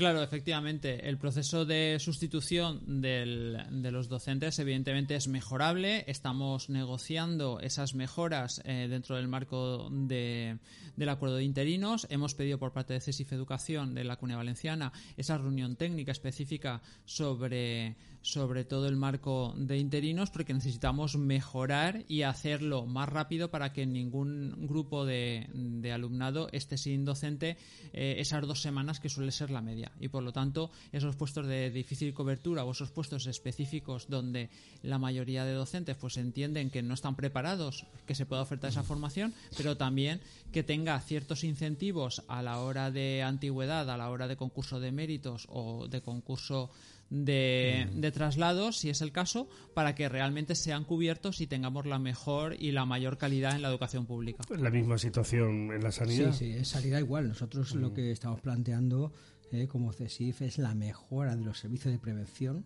eh, de riesgos laborales en las unidades de medicina preventiva para que el profesional, pues sobre todo, hay que cuidar a quien nos cuida. Es eh, importantísimo y después también eh, una campaña de concienciación importante a la población y desde luego queremos que en, en esta vamos a en este año, en esta legislatura, queremos empezar a llegar a acuerdos. Que por cierto, Fernando, me estoy acordando ahora de los problemas que hubo durante la, durante la pandemia. Tú denunciaste en estos micrófonos en reiteradas ocasiones que, claro, si hicimos un esfuerzo de una contratación externa o importante eh, respecto a incorporaciones al sistema sanitario de 3.000, 6.000 personas eh, de profesionales, que luego, ¿qué pasa con estos profesionales?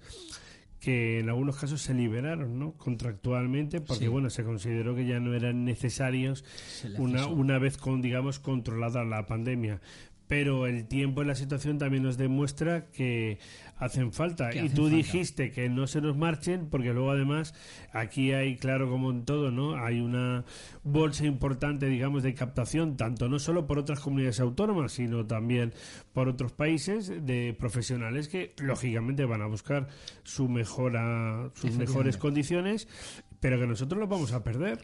Sí, efectivamente, nosotros los formamos, eh, son eh, profesionales. ¿Qué, pasó con este personal de refuerzo de la pues pandemia? Pues este personal, eh, al final, muchos de ellos se fueron a otras comunidades colindantes, incluso fuera al extranjero, y perdimos un capital humano muy importante. Ahora nosotros lo que le decimos a la consejería es que intenten atraer ese talento que se nos fue, hay que recuperarlo y por eso pedimos pues que sobre todo mejoren condiciones laborales, fíjate, laborales, no tanto retributivas que también, pero laborales. ¿eh? conciliación laboral y familiar, por esas 35 horas, importante, ¿eh? y, desde luego estas condiciones para atraer a estos profesionales.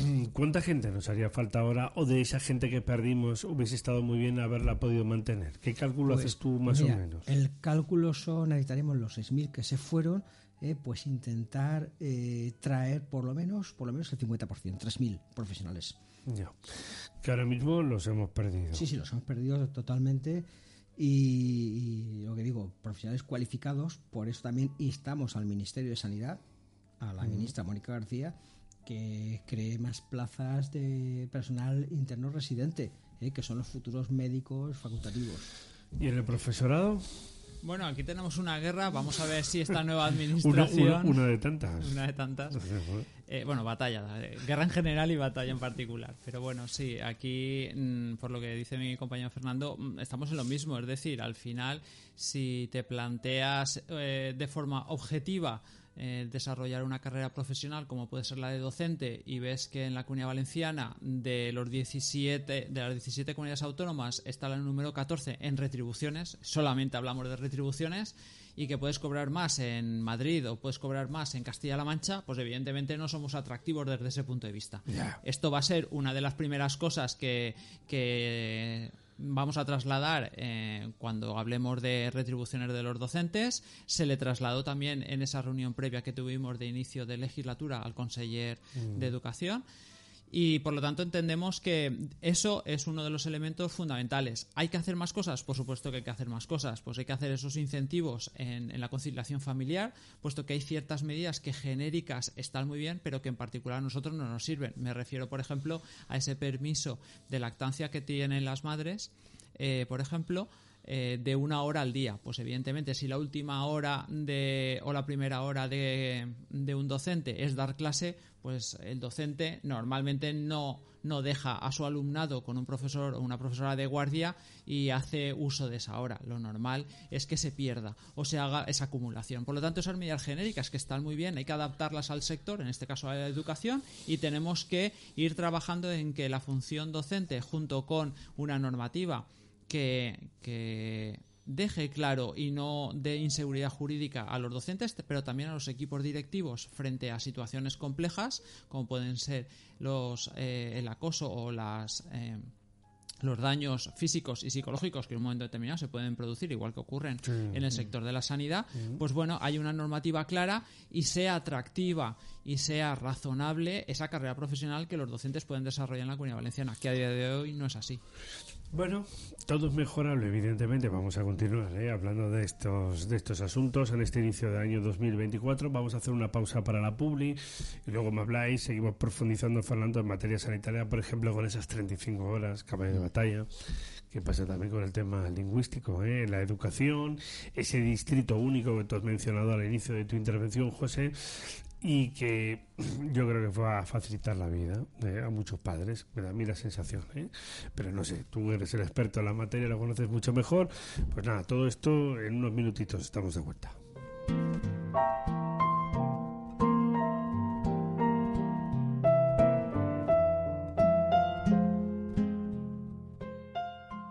Estás escuchando Intercafé Biopark celebra una Navidad salvaje. Entrada infantil para un día, un euro. Promoción online mínimo el día anterior. O para todo el año el pase infantil, un euro. Y nos ayudas a proteger la naturaleza. Navidad salvaje en Biopark.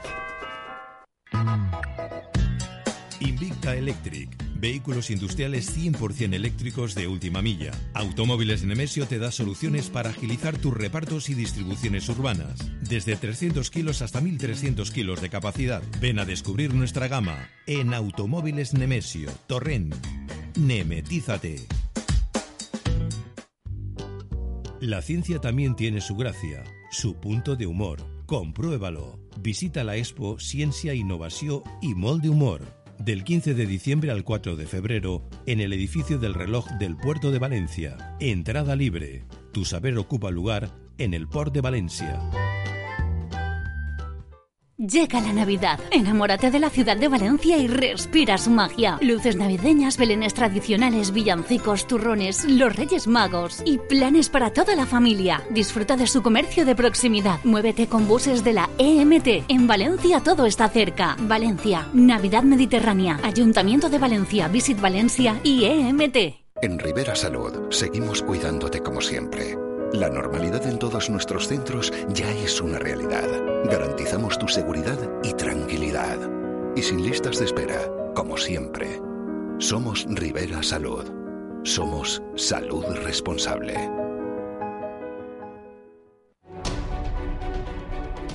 Algo cambió y mejoró el mundo, pero quedaron poderes ocultos y el presidente Bretá Maullet, cuando está dispuesto a solucionarlo, desaparece.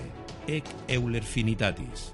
El mundo se merece una oportunidad y necesitará ayuda desde la eternidad. Un libro trepidante de David Marchuet publicado por Seller. Ya en librerías.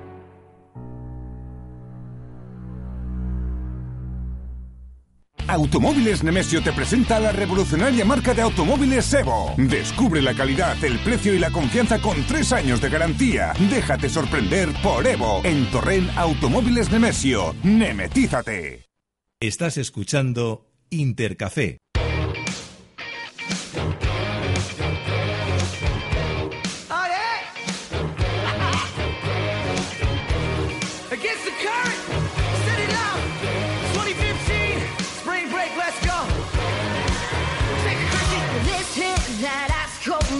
Fight for that white gold.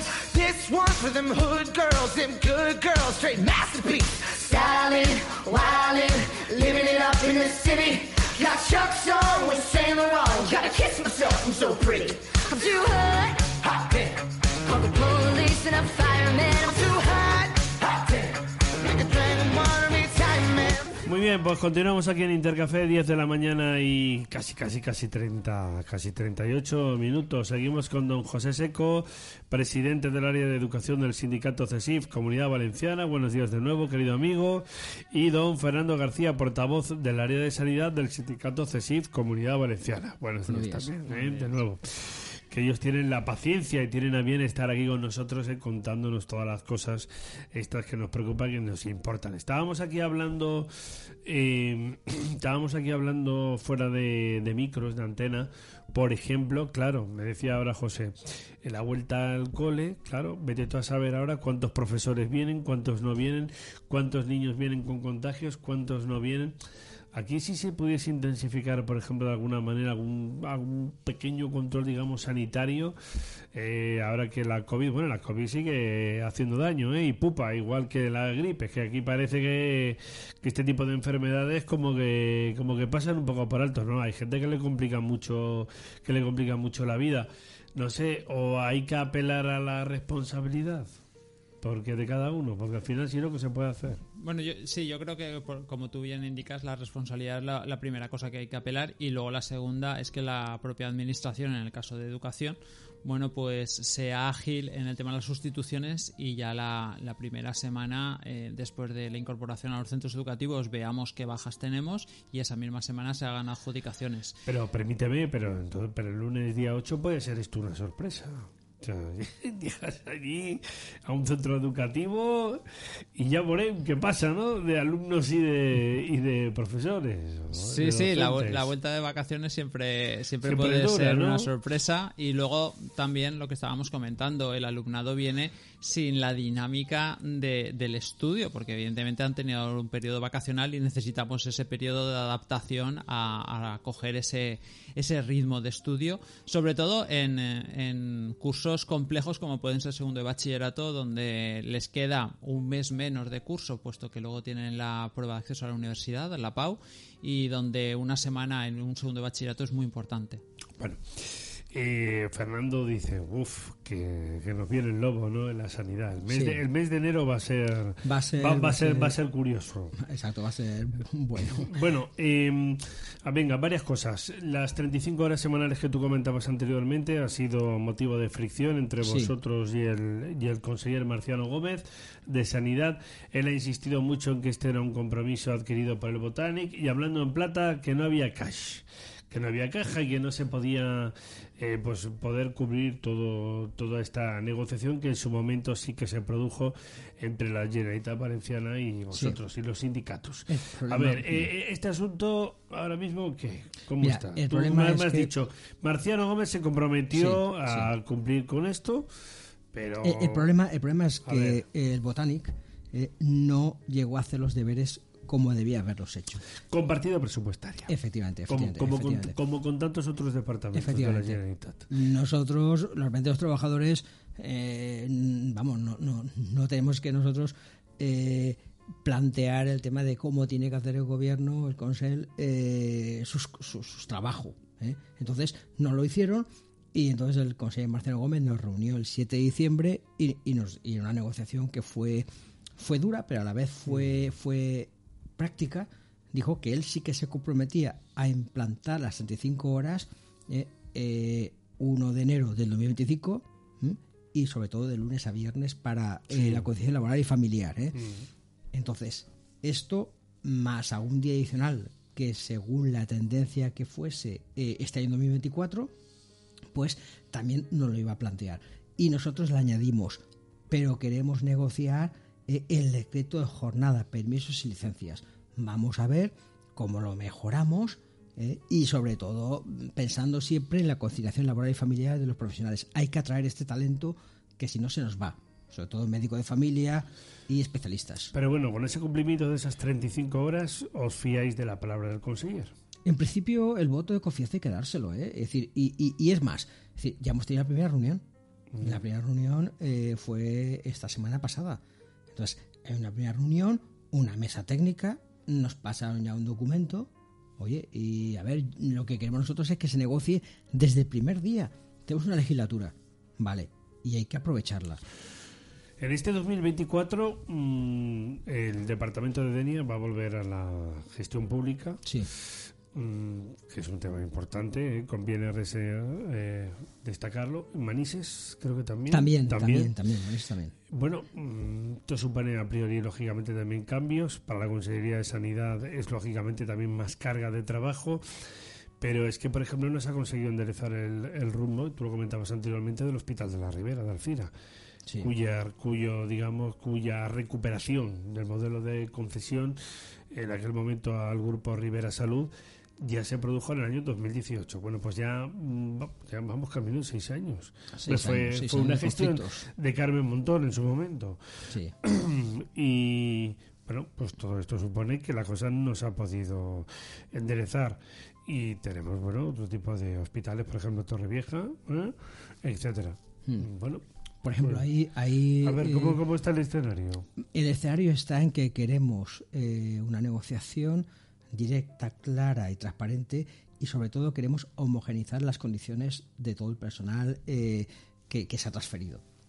Este personal, eh, que son personal laboral eh, no fijo a extinguir. A extinguir. Sí. Porque ese modelo del personal a extinguir, esa fórmula sí, que... Sí, esa fórmula, pues bueno, fue, fue pensada por Carmen Montón, recordémoslo, y no pueden ser Esto personales. es como el, como el enriquecimiento ilícito, ¿verdad? Sí, sí, ¿No? una cosa parecida, Mm. una cosa rara eh, de salida del paso y eso nos ha generado problemas. mm, Tampoco se ha negociado un convenio como tal y ahora mismo, pues claro, la pelota eh, la tiene eh, el, el Consell de, de PP y Vox. En principio, mm, fí- fíjate muy bien que, que todo el mundo, eh, to- todo el mundo, el PSOE, Compromís, Podemos, eh, decían no van a revertirlo. ¿Te acuerdas, no?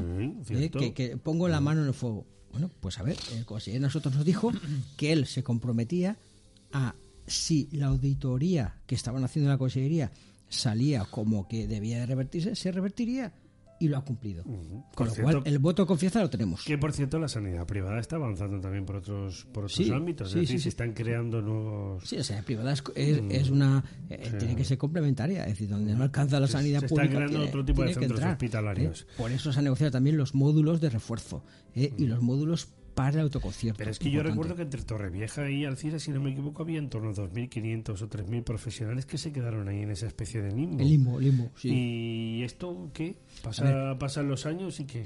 se, se llegó a un acuerdo, eh, pero el problema del acuerdo es que el Botani pues lo dejó ahí languidecer.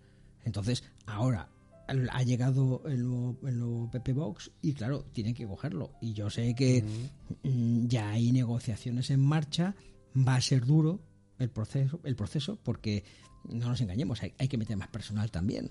¿eh? para este tipo de, Claro. de- de departamentos.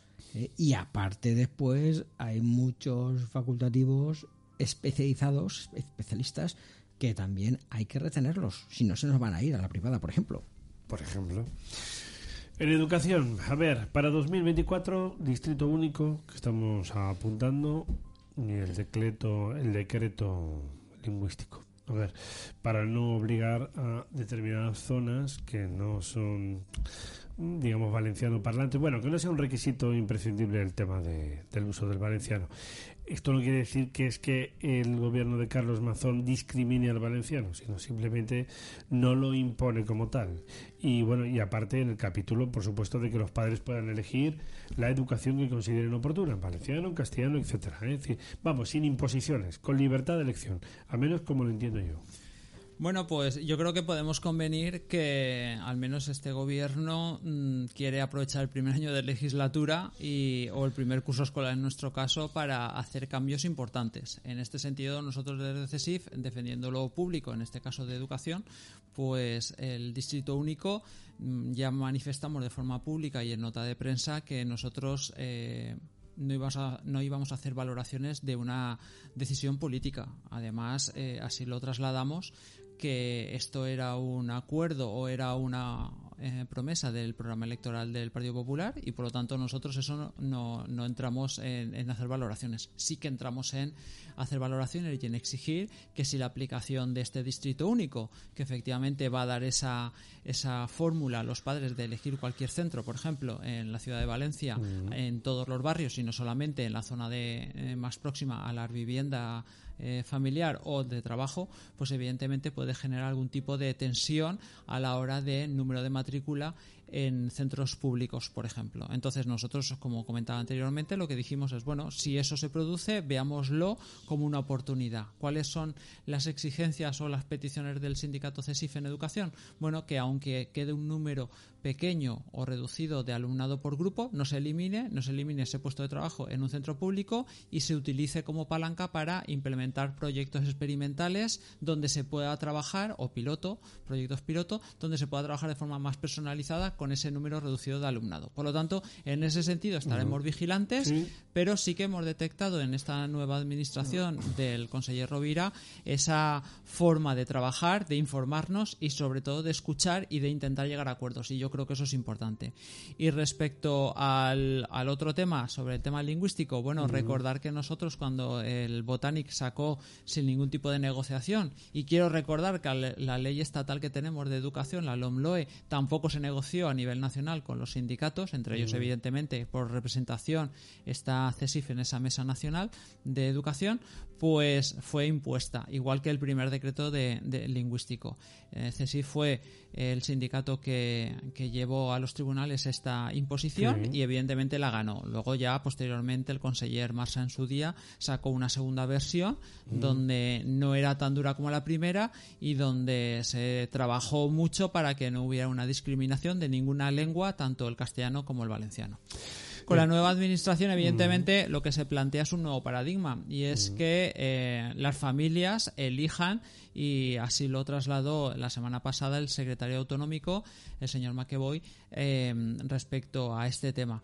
Bueno, nosotros en este sentido lo que sí que pedimos a la Administración y así se lo hemos trasladado es el hecho de que tanto los centros educativos como los docentes también tenemos eh, voz en este tema y nos deben de escuchar y estamos convencidos que así va a ser. A mí me parece de entrada que significa destensionar el modelo educativo porque al final todo lo que sea una imposición eh, evidentemente tiene un mal calado en según qué comunidades, áreas, zonas. Recordemos que además la comunidad valenciana tiene zonas valenciano parlantes, tiene zonas castellano parlantes y donde por supuesto es que esto para ya habrá gente que lo podrá confundir. Nadie está diciendo que no se fomente el valenciano, que unos padres puedan elegir en libertad la en este caso la educación de sus hijos, no, no estamos hablando de eso, lo que estamos lo que estamos hablando es de una imposición y de que sea un determinado requisito indispensable pues porque yo qué sé, pues porque en Requena, Utiel no se habla valenciano como, eh, digamos, principal lengua vehicular, o lo mismo pasa en el sur de Alicante, por ejemplo. No quiere decir que es que la gente no lo hable, porque por supuesto que lo pueden hablar, pero no con ese matiz, repito, con carácter impositivo. Yo es que creo que de lo del sindicato CESIF, y así lo hemos defendido tanto con un gobierno de izquierdas como ha podido ser el, el, del PSPV y Compromís, como ahora con el del Partido Popular en coalición con Vox, eh, defendemos siempre lo mismo. Yo creo que hay que ir a máximos. ¿Cuáles son los máximos? Que cualquier alumno o alumna de la comunidad valenciana que estudia en centro público debe de terminada la educación secundaria obligatoria, que es lo que marca la ley, mmm, pueda dominar, expresarse, escribir, etcétera eh, en cualquiera de las dos lenguas oficiales, tanto Claro. el castellano como el valenciano. Que por cierto, a nivel también de médicos, ¿no? Sí. Eh, también Sí. hemos relajado esta situación, que, que- que también se convirtió en un problema.